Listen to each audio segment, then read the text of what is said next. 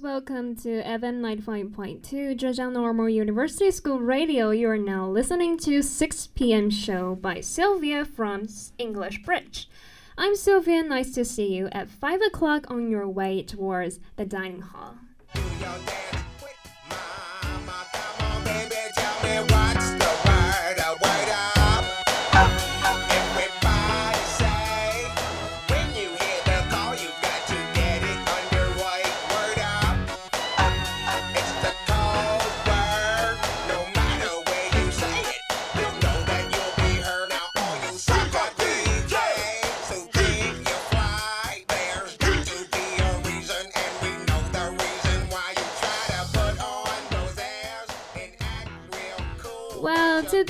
Honestly, I didn't intend to put the falling part into today's show initially. However, I just couldn't bear it. I bet many of you are busy with running these days, right? Yeah, our school sent a new app to drive us to exercise. Well, exercising is no doubt good for our health, but you know, I'm the person who hasn't run for like hundreds of years, so running itself is already tough enough for me. What's worse, winds are blowing hard recently, especially at night, which is the only time proper for me to finish the task. So, when I finish running for 2.5 kilometers, my ears seem to be unable to feel anything. So I really suggest teachers to change the assessment to warmer seasons like spring or summer.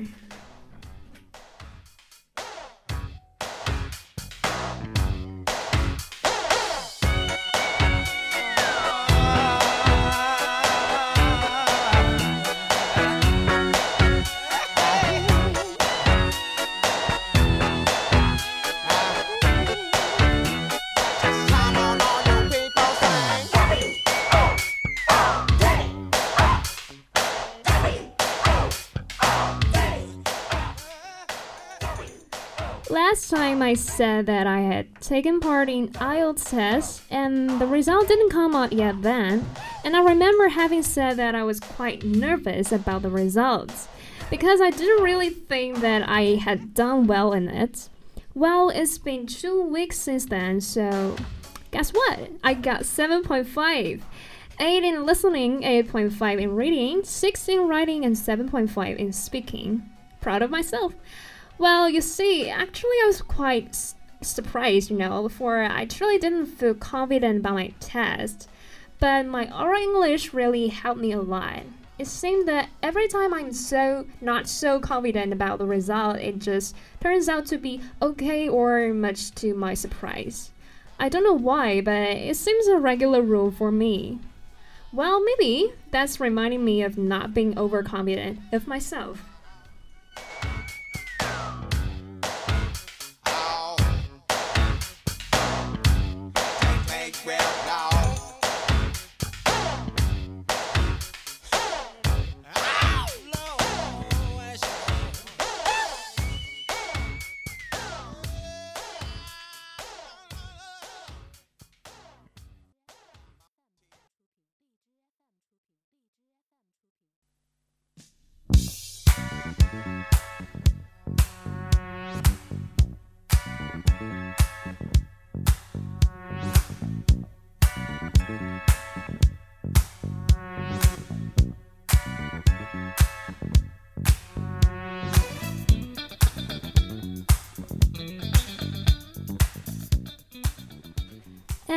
Before we come to our topic today, I still want to share something with you I've experienced recently. These days, I've accepted a job to record some listening materials for junior high school students. You know, this job extremely requires a high quality of recording environment. So, we went to Translation Museum of African Studies, where there's a carpet to help with noise, noise cancellation. However, that place has always been borrowed by English Speech and Debate Association to practice. In fact, it isn't used most of the time every day, but it's always occupied by the leader of the association to finish his writing. Well, that may not be a problem that he makes good use of such a quiet room. But we are always guarded for that reason. But we are here to finish the mission given by the teacher, who has already got the permission. We accept that it's mostly used for members in the association to prepare for their contests, but we can't understand why we need to transfer the room for his personal use. I mean, why couldn't he find another quiet classroom or go to the library to finish his work? So, Arnold, Chris, and I have been gloomy for quite a long time these days because of him. You know, I actually have always been appreciating his achievements in all those lecture and debate contests. However, I decide not to admire him from the minute he spoke out those mean words to let us out. How can he act like that? I think the personality is much more essential of a person than what he has achieved. I think most of you may agree with me. Well, Anyway, let's just put all those furious feelings away and, you know, actually, I, I have truly enjoyed the pleasure of complaining. Well, Santa is about to um, to be put just within one day, so forget it and let's enjoy a short part of the sun. After that, let's come to our topic today.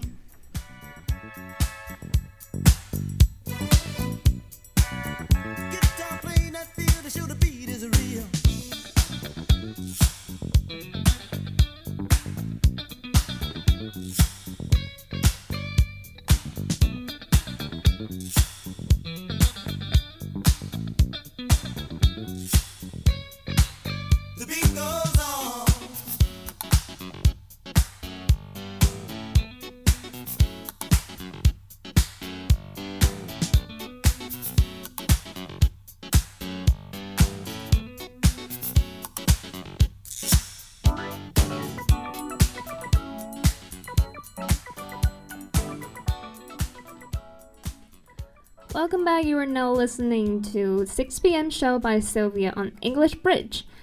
So, last time we talked about American stereotypes, which has gained great response from the audience. So, today I'm gonna introducing some something similar. Let's talk about British stereotypes. Well, as I searched on the internet a few days ago, various interesting results came out so you may see how deeply people have misunderstood British people, and sometimes the stereotypes are even true. Then please follow me and let's see what they are and which of them are actually true.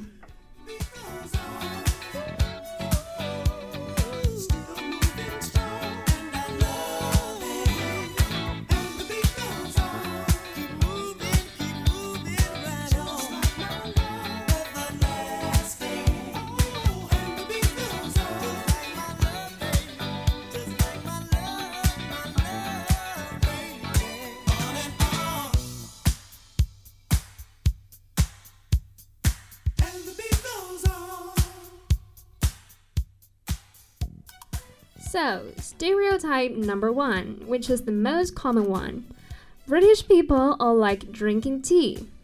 Well, yes, to some extent, it's true that generally British people do love tea. But that's not what we Chinese have.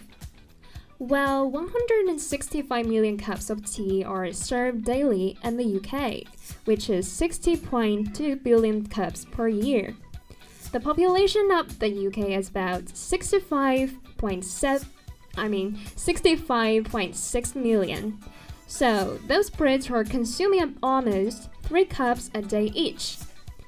According to an article in The Atlantic, the biggest tea drinkers in the world are the Brits, with China, Turkey, and Ireland also big on tea. Unlike some other countries, though, the Brits stick mainly with what is sometimes called English tea. As I mentioned before, it's quite different from what we have in China. The most popular type there is red tea, which they officially call black tea or English breakfast. 96% of the time, it comes from a bag, and 98% of the time, it's drank with milk. But don't get it wrong, it's not the same thing as we call milk tea, 奶茶, which actually originates from Taiwan. According to statistics, 37% of Brits drink two or three cups a day, and 21% said four or five cups. 7% said 6 to 8 cups, and few folks 9 or 10 cups. There's no doubt about those Brits are hooked on their cuppas. In fact, most tea drinkers are very particular about how they like their tea, with the amount of milk being crucial. So, next time, if you have the chance, you may try different kinds of tea with different amounts of milk and find out the type that fits you best. Okay, so much for tea, and let's move on to the next one.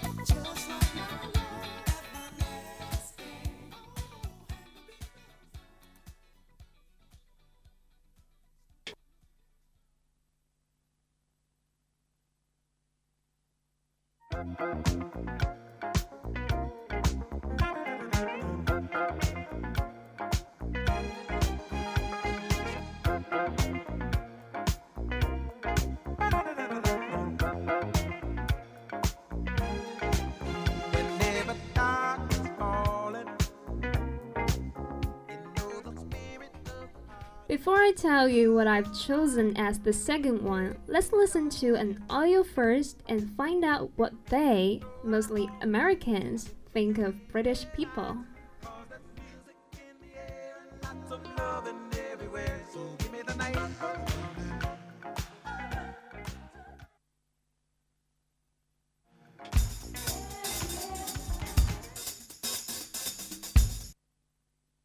What's some American stereotypes we have about the British? Uh, bad teeth. Bad teeth? They have bad teeth. A bad teeth is a common one. Don't brush your teeth. Teeth crooked. I don't know. They have bad teeth. Them bad teeth. Them teeth, though. Them teeth, though. They're all good musicians too. It's true. They're yeah, they're all good musicians. I don't know how they pull it off. Something about the way the teeth is formed just makes the yeah, vocals come out the beautiful. Hair just goes better. I don't know. It yeah. goes between the teeth.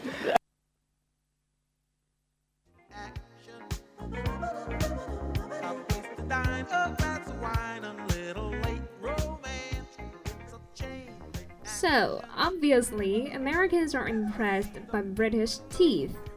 In their mind, Brits have bad teeth, and women even said that British people never brush their teeth. I mean, seriously. So, is it true? Of course not. What I'm gonna say next may surprise all these Americans. According to 2015 OECD data, in terms of decayed missing or failed teeth, the Brits, along with Germans, actually have the best teeth in the world. According to the DMFT Decay Missing Failed Index, the worst oral hygiene in the world is the word, Cambodia, and worst of all, Grenada. The same data says the Brits have the fourth best teeth in the world, while the Americans come ninth. So, take that Simpsons, Denmark came first on the list. The BBC writes that the myth of bad British teeth is mostly American made. It may have held some truth in the 70s, says the BBC, but it's all changed now. The Brits can outstand tall and smile wide and proudly cite any number of st- I mean the statistics. Wow, it's hard work. That say their teeth are in a better state on average than those Yanks over there in TV Smile Land.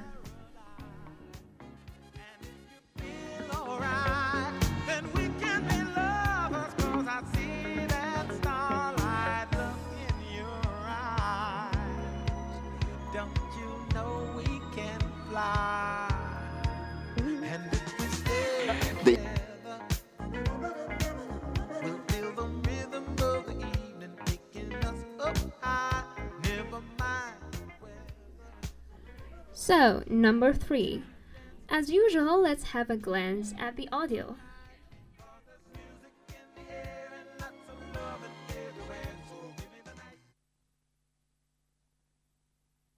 They eat bad food. They have nasty food. Their food is bland. The food is bland. Yeah, very bland. Fish and chips. Always fish and chips. That's Fish like chips. yeah, that's like the most common one I can think of. Breakfast, lunch, and dinner. Uh, so every every meal.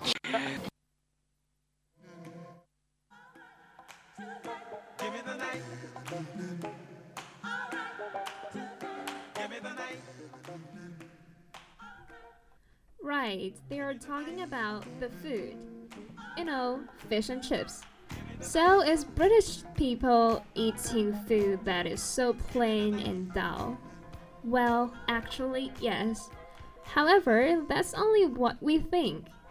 They, British people, love their food actually. Sunday roast, cooked breakfast, and fish and chips are probably the most British dishes, and they are well loved across the country. To be honest, British people also admit that food maybe isn't traditionally their best skill, and that's why they also enjoy food from around the world, with Indian, Chinese, and Italian being their favorite foreign food.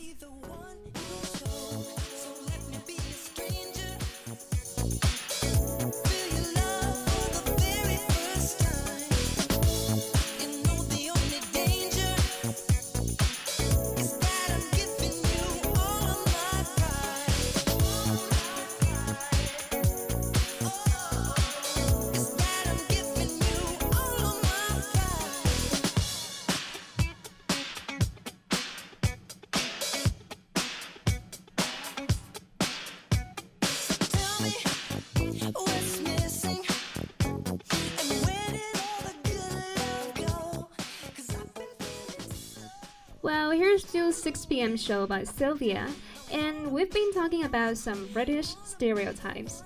And here comes the number 4. You may easily find that most British people we've met are quite polite and have good manners. Yeah, I also think so, and I am always attracted by their gentleness.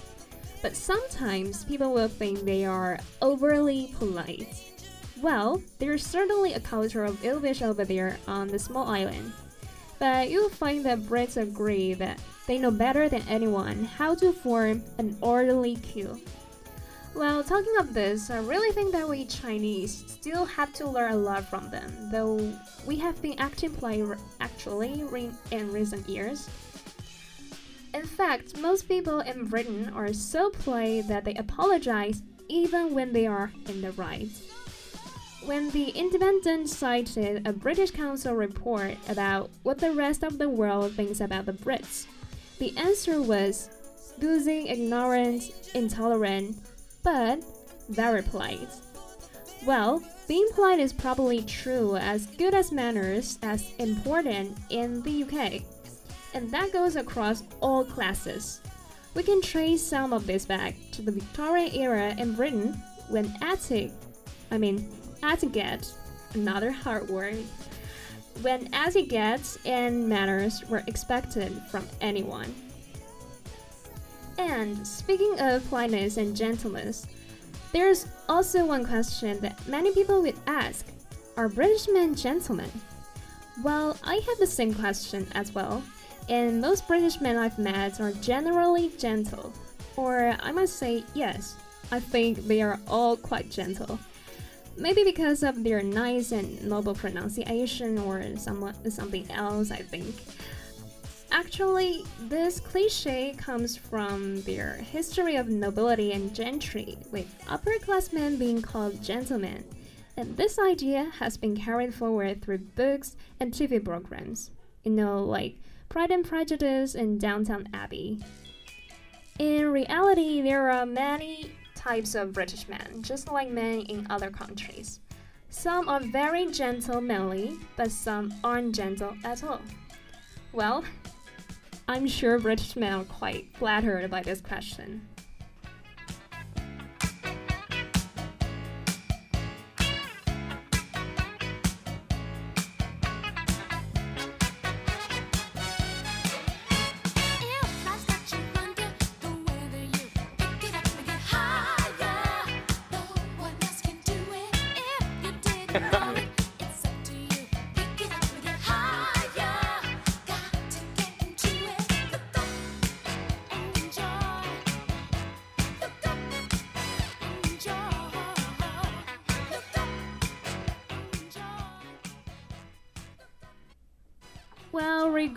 British people, their accents are a must.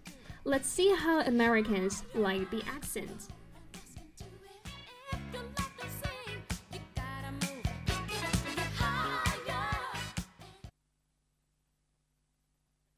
I think a lot of Americans think their accent is sexy. Well, definitely the accent. They have weird accents. I just think about their accents. Everyone likes the accent. And the chicks are pretty bummed they have cute accents. People start talking like this all the time, right? Got the uppity nose, the T, the pinky out, you know? I heard that they like the American accent just as much as we like the British Yeah, accent. I've heard they think like American Yeah. accents are hot over there. Yeah. So I heard girls are just like Americans.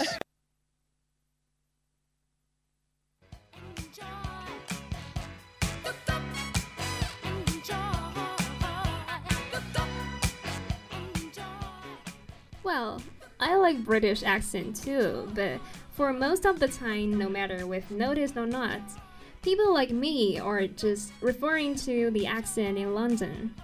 Actually, it's partly true that the Brits really have accents no one outside of Britain can understand. And some Brits speak very clearly, and you can say these are all mostly your middle and upper class variety of Brits. Yes, you may find it weird. They still talk about over in the funny old land. According to the Telegraph, Britain indeed is a country of very complex accents, with about 56 mid ones across the country, and probably a lot more in reality. They mention the accents of Cockney in London, Brummy in Birmingham West Country in Somerset, and beyond South Wales Scouse in Liverpool, Scottish and Geordie Newcastle, among others.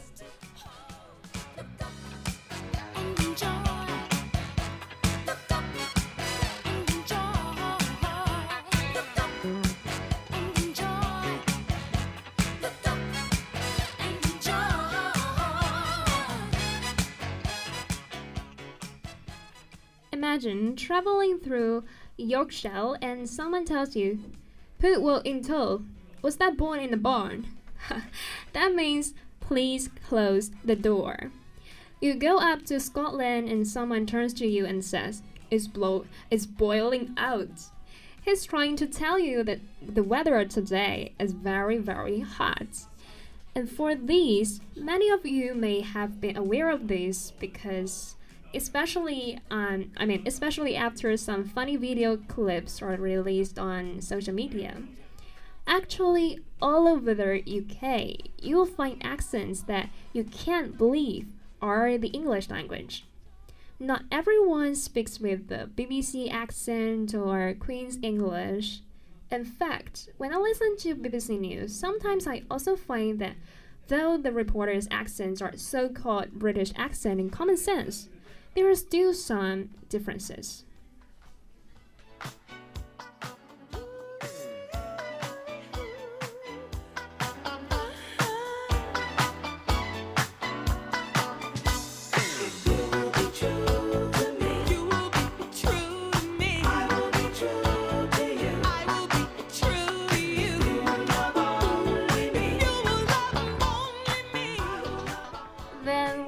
The UK have so many regional accents compared to the rest of the world?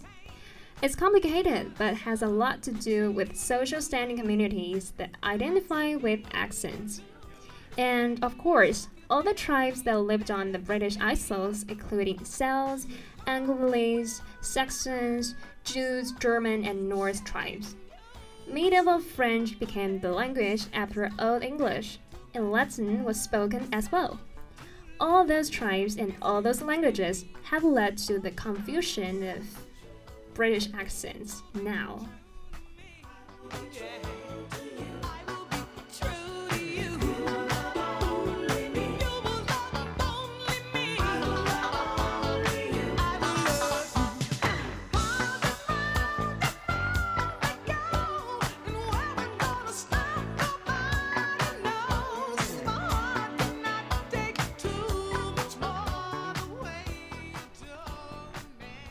Alright, it's almost the end of our today's 6 p.m. show. Today we've covered part of some common British stereotypes, and of course, there should be a lot more. One more details about it. You may find some references on our WeChat official account, FM95.2. I've enclosed the address of videos that refer- uh, that I referred to for today's topic with the introduction of today's program. So, click it to get the access to more interesting details and comment on the official accounts if you have your own opinion towards this issue. Anyway, it's the end of our pro- program. If you like it, subscribe us or post it to your account. I am Sylvia. See you at the next fabulous 6 p.m.